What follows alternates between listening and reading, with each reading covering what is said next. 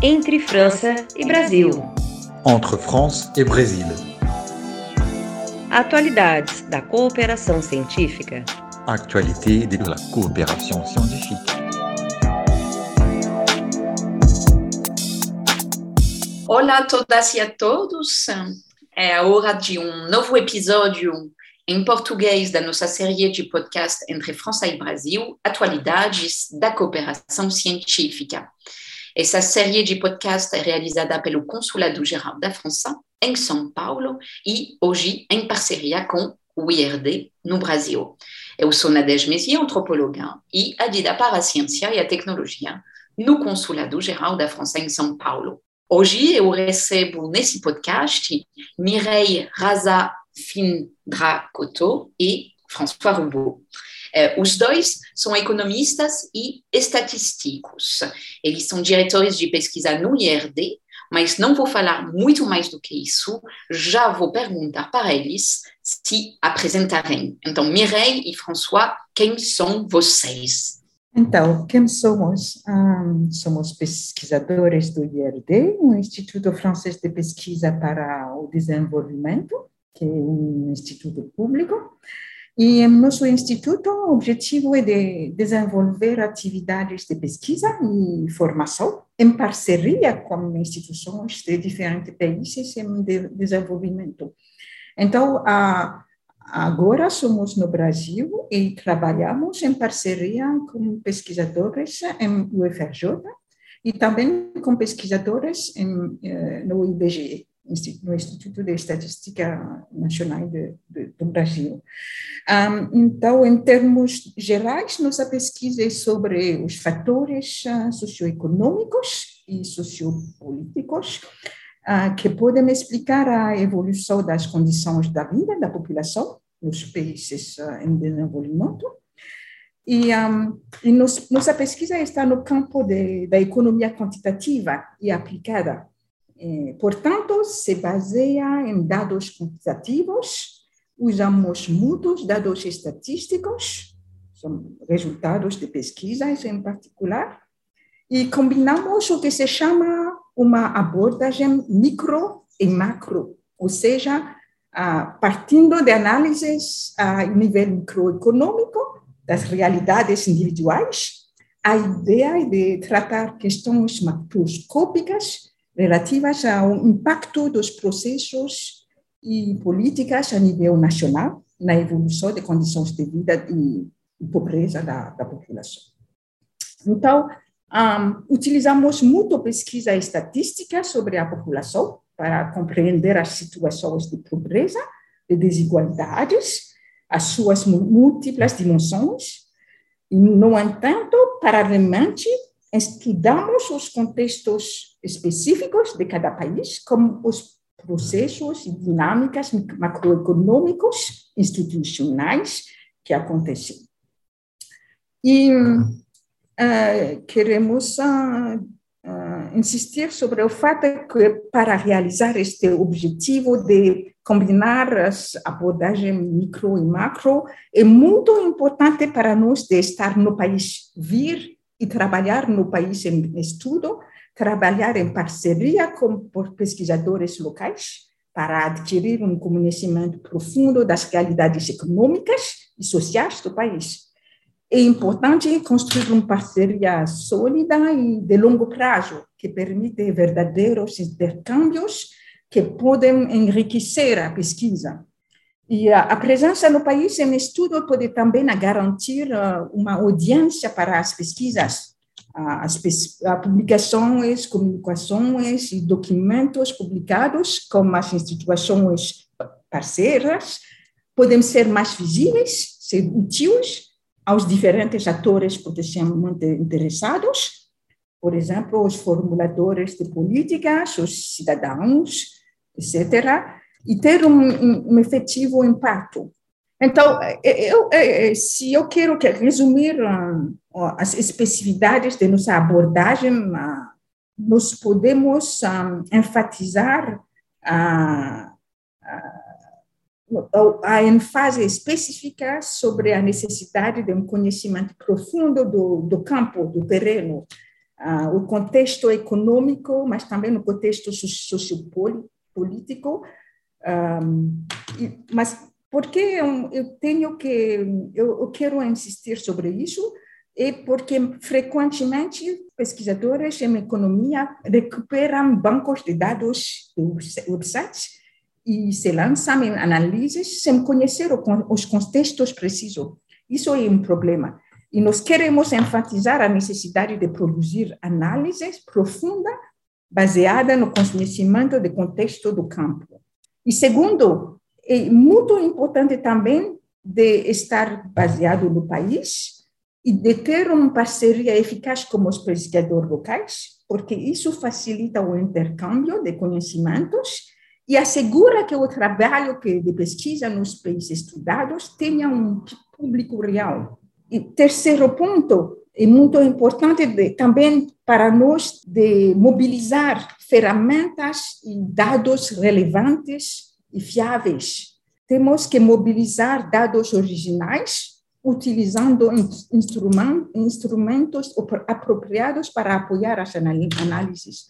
Então, temos o hábito de fazer um investimento significado no campo metodológico para desenvolver e implementar pesquisa original, que são instrumentos específicos de medição, medição da pobreza, medição de de integração no mercado de trabalho, medição da governança, da democracia, medição do, do, do impacto das políticas públicas na, nas populações.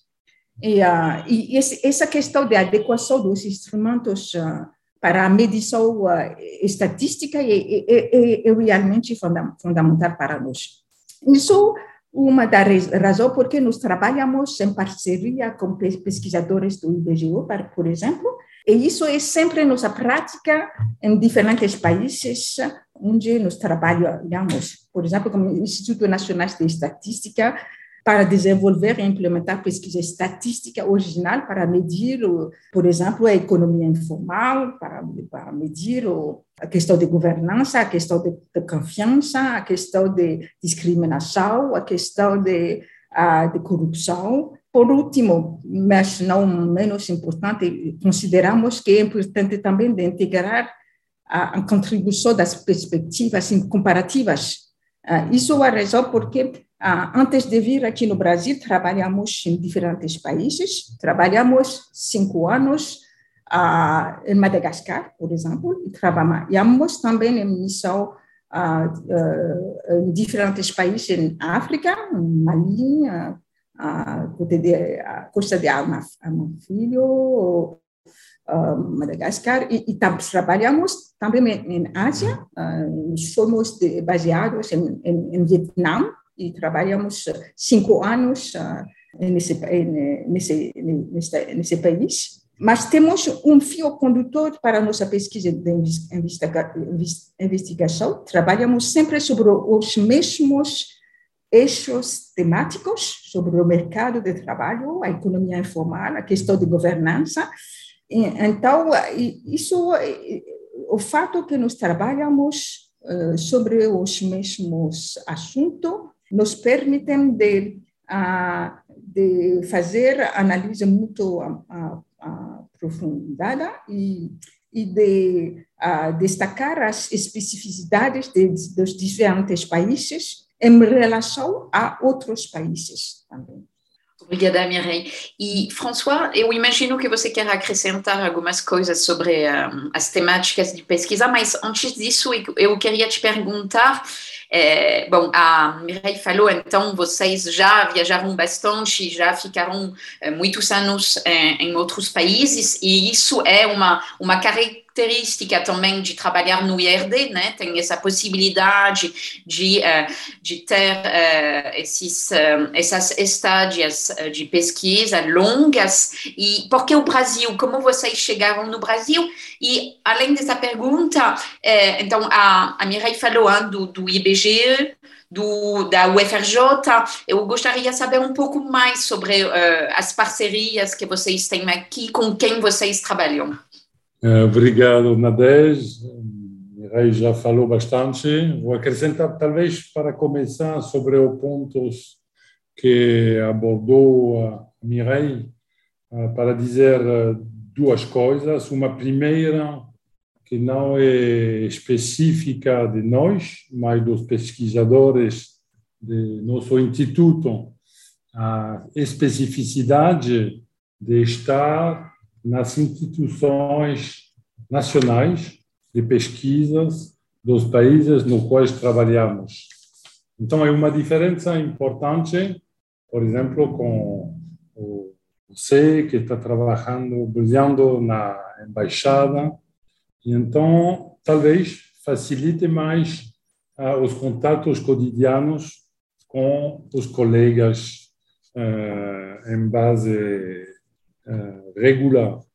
Segundo ponto é talvez mais específico de nós, de uma maneira de fazer pesquisa. Naturalmente, como economista, a primeira função, objetivo eh, para nós é publicar nas revistas internacionais nas dita de excelência.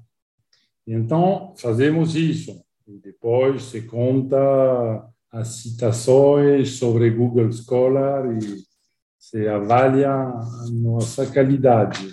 Mas nós pensamos que não é suficiente fazer isso.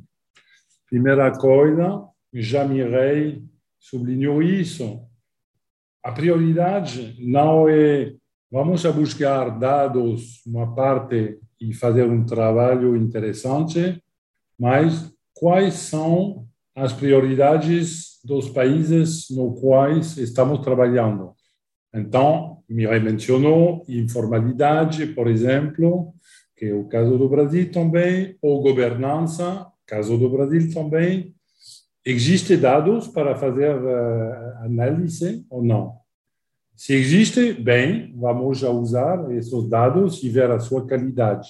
Mas se não existir a ideia é de criar metodologias para uh, medir e melhor entender, compreender essas temáticas. E isso é o que fizemos ao longo do tempo sobre justamente a medição da informalidade. Eu começou em, em México, uh, no Instituto de Estadística de, de México, para desenvolver uma metodologia para medir a informalidade. E agora, essa metodologia é uma metodologia que é um estándar internacional. Chama as pesquisas mistas. Mesma coisa como a, como a governança. Como podemos falar de corrupção, pequena corrupção cotidiana no sistema de saúde, na escola, com a polícia, uh, senão podemos medir isso. Também aqui desenvolvemos metodologias específicas que são agora estándar internacional uh, para medir, em particular, o objetivo do sustentável, mundial sustentável 16, sobre governança. Então, Vamos buscar inventar metodologias, produzir dados com o Instituto de Estadística, realmente, fazemos a pesquisa e para que vai servir a pesquisa? Vai servir só para a nossa carreira de publicar em revista em inglês, que talvez ninguém nos países nos quais trabalhamos pode ler ou acessar, porque se tem que pagar. E a ideia é informar, informar a sociedade, informar a decisão política. Então, tem uma dimensão dentro de nossa pesquisa de avaliação das políticas públicas e também a sociedade civil. A ideia é fazer que os resultados sejam acessíveis uh, a o máximo mundo possível, que seja os médias ou ONG, por exemplo, e aqui estamos trabalhando também com ONG. E o quarto P depois de informar a sociedade para contribuir ao debate de, de política pública, de, da democracia nos países, e o ensino, a formação. A formação dos estudantes, uh, mestrado, doutorado, mas também montamos operações mais pontuais, como universidades de verão, uh, para tratar de contribuir uh, como pesquisador à formação com a especificidade de a formação à pesquisa pela pesquisa, porque somos pesquisadores. Desculpe para esse longo desenvolvimento de nossa especificidade. E então, por que Brasil? Talvez Mireille quer, quer dizer por que está aqui no Brasil? Estamos aqui no Brasil porque ah, depois ah, nossa experiência em diferentes países, em África, em Ásia, consideramos que o caso dos países do, da, da, da, América Latina seria também muito interessante para uh, aprofundar, para uh, uh, colocar em perspectiva nossa, nossa, nosso trabalho em geral, em, em, em esses diferentes temáticas sobre uh, o mercado de trabalho, sobre os, uh, a economia informal em particular. E o caso do Brasil é muito interessante, um país em, uh, em desenvolvimento, mas também um país emergente. E, e o, em particular, é, é, o caso de um país onde o mercado de trabalho tem muito tem especificidade e tem similaridade também com os, os países em África e em, em Ásia. E isso, isso, isso, isso pode enriquecer nosso nosso trabalho e em, em nosso em nossa uh, vimos também em, em, no Brasil para uh, intercambiar e uh, compartilhar nossa experiência sobre esses, esses, esses, esses temáticas como os pesquisadores do IFAJUTA. Para complementar o que acaba de dizer a Mireille, por que o Brasil? Primeiro, temos razões pessoais. O Brasil, no mundo inteiro, é um país mítico.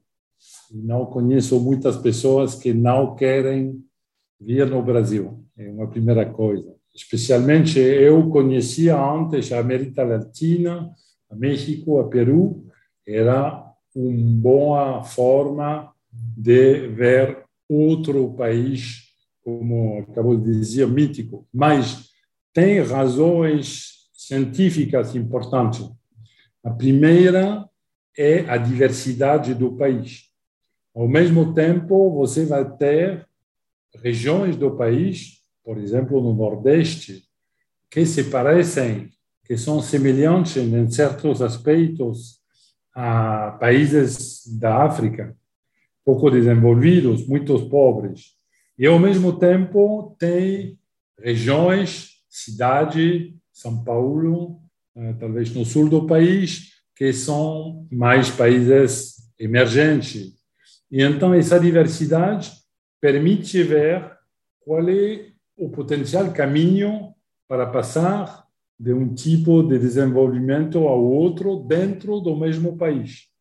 A parte de ser interessante por a pergunta fundamental do Brasil, que é a pergunta, a questão da desigualdade.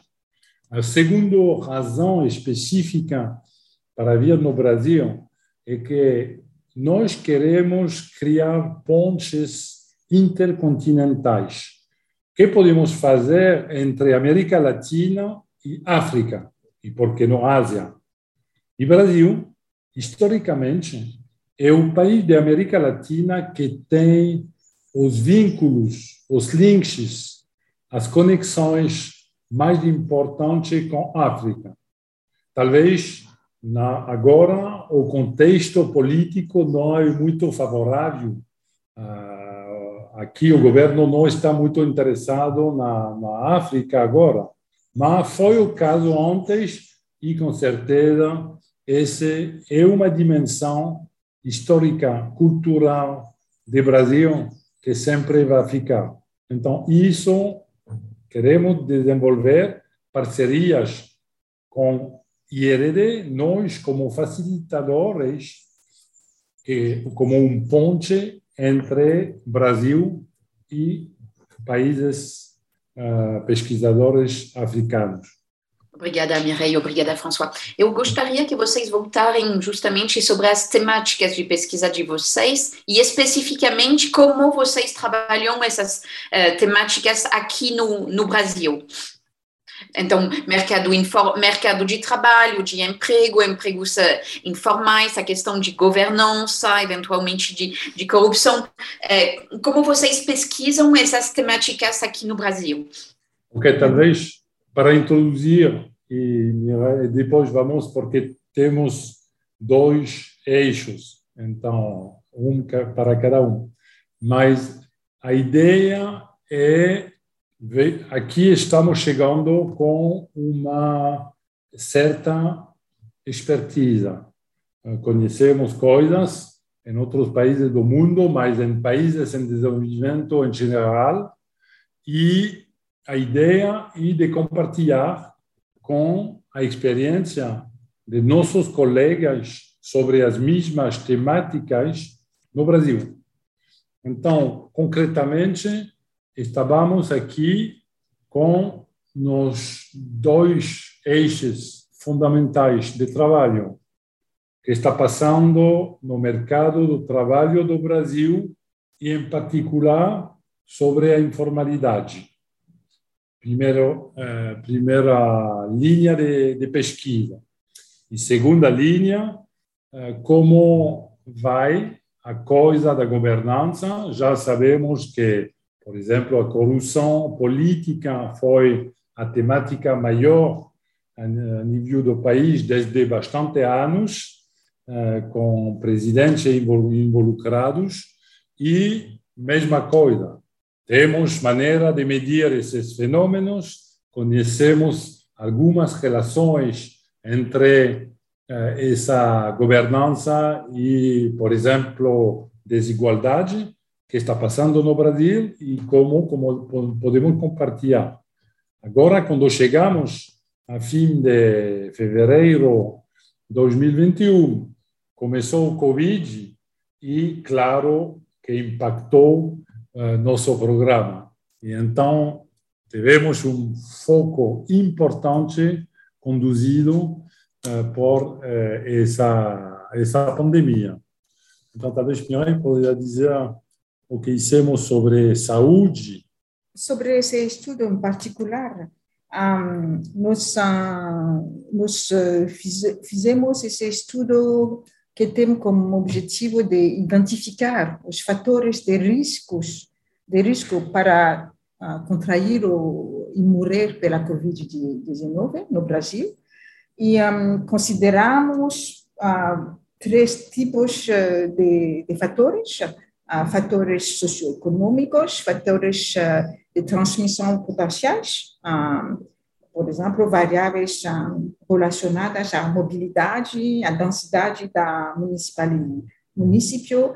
E, e também uh, temos em conta fatores relacionados ao o, o efeito de, de, medidas, em particular, por exemplo, o, auxílio emergencial, o, o medida sobre o confinamento, e também uh, fatores políticos, uh, por exemplo, os efeitos do discurso do presidente Bolsonaro.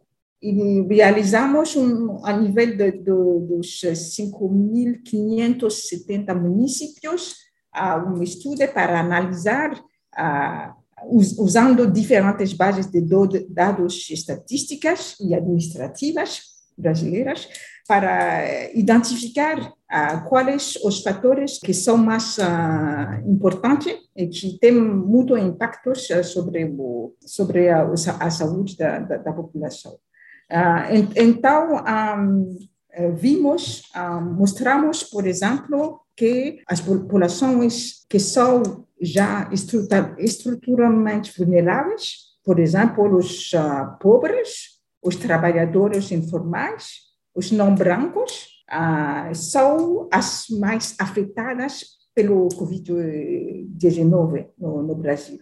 E isso destaca o fato que as desigualdades socioeconômicas se, é mais, é mais acentuado no, no Brasil de, uh, uh, por causa de, da Covid-19. Sim, talvez também sobre esse trabalho, porque tinha essa pergunta sobre como fizemos isso, que parceria. A boa coisa é que chegamos aqui, era uma, uma coisa, ficamos na casa sem conhecer a ninguém, mas eh, tivemos a sorte de ter anteriormente uma parceria com a UFRJ e alguns colegas economistas do Instituto de Economia que já conhecíamos. E então entramos na casa eh, através dos dados, eh, diferentes tipos de dados estadísticos e também com essa relação eh, com nossos colegas com quais tínhamos desde antes uma relação estreita que aprofundamos. Então, esse trabalho o fizemos juntos. Então, é a mesma coisa com outros colegas também sobre o mercado de trabalho. A Covid teve impacto sobre a saúde. Mirai acaba de falar do, do estudo que fizemos. O maior resultado era a identificação científica desse efeito Bolsonaro, o dito efeito Bolsonaro, mas também que passou sobre o mercado de trabalho eh, na crise, nessa crise. Então, pesquisamos, porque o mercado de trabalho é, para os pobres em particular e a população em geral, a maior, ou veja, a única forma de ter renda para sobreviver, porque não tem capital, não, não tem casas de alugar, apartamentos. Então, pesquisamos isso com essa ideia que nas crises, e o vínculo com nossos trabalhos anteriores, que habitualmente o que chamamos a crise canônica é que durante uma crise o setor formal, as grandes empresas uh, despidem os assalariados, mais vulneráveis, geralmente, e como não tem outra alternativa, a informalidade cresce, cresce na crise, porque as pessoas, os mais pobres, têm que inventar sua própria fonte de trabalho para poder sobreviver, simplesmente. Mas no caso dessa crise foi muito diferente de outras crises. Que passou entre o último trimestre de 2019 e o ponto mais baixo, o mais grave, o fundo do poço, eh, para dizer da crise, segundo trimestre de 2020 ou terceiro trimestre de 2020, se perdeu 12 milhões 12 milhões de emprego sobre 90. É dizer, um choque que nunca o país encontrou na sua história. Mas, mais que isso, o surpreendente é que desses 12 milhões de empregos perdidos, os três quartos foram empregos informais, exatamente o inverso do que estava esperado e do que está supostamente passando nas crises anteriores. E então, entendemos agora bem por quê. Eh, porque eh, eh, se, se teve que ficar em casa, eles, os informais, não tinham possibilidade de teletrabalho, e então eles dependem mais dos contatos com os clientes, mas o mecanismo era bem diferente. Então, eh, isso foi eh, um ponto muito importante e, ao mesmo tempo, estudamos a ideia de, desse auxílio emergencial que agora é passado em Auxílio Brasil, para ver o seu efeito surpreendente. O Brasil, com um governo que supostamente não era em favor de um Estado que intervém na arena, areia econômica, esse pacote foi o mais importante da América Latina e teve impactos positivos sobre a possibilidade de sobreviver na pandemia. Então, estudamos, estudamos a crise da Covid, também as crises anteriores, para ver essa especificidade e algum um resultado importante dessa outra pesquisa é que desde várias décadas parece que no Brasil o setor informal, o emprego informal não joga o seu papel de uh, colchão amortecedor. E então, o que está passando é uma pergunta aberta de pesquisa. E talvez para não ficar só nas crises e no passado, temos um projeto uh, para o ano que vem, os dois anos que vêm, uma parceria ampla sobre o futuro do emprego. A ideia é dizer, temos três ou quatro megatendências, uh, a mudança tecnológica, uh, que está desempenhando-se fortemente nesses últimos anos, também uh, tem essa globalização e a inserção comercial do Brasil, por exemplo, o agronegócio que está vendendo na China. Então, a inserção internacional do Brasil é muito importante para o futuro do emprego. E uma terceira mega tendência é a transição ecológica e os empregos verdes.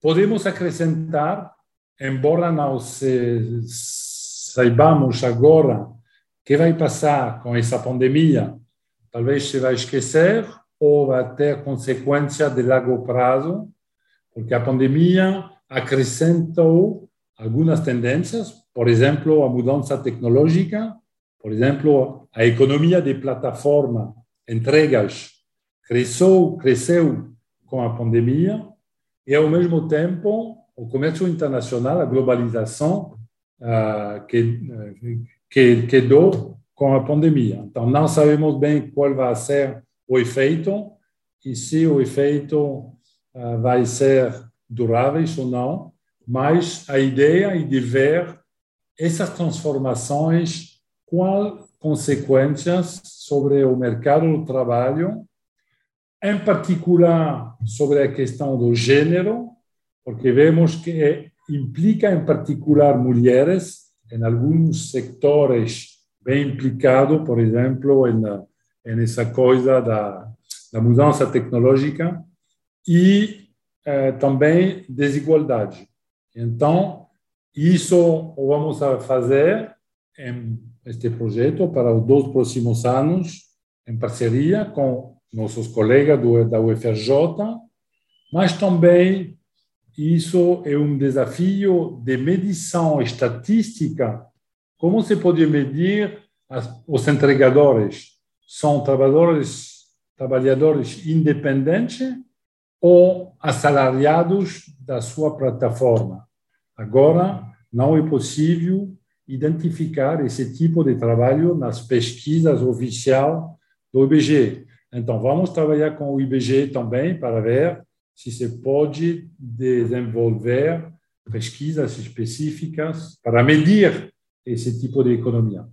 E um terceiro parceiro é ONG, e em particular nessa dimensão uh, de gênero, vamos trabalhar com uma instituição que se chama WIEGO, Women in Informal Employment, uh, Globalizing and Organizing, então, em português, mulheres que estão no emprego informal, uh, a globalização e a organização e o trabalho dessa organização, que está em Brasil, mas em muitos outros países de, do mundo e apoiar a, as mulheres na informalidade para que tinha a voz de poder negociar com poderes mais potentes, públicos ou eh, nas prefeituras,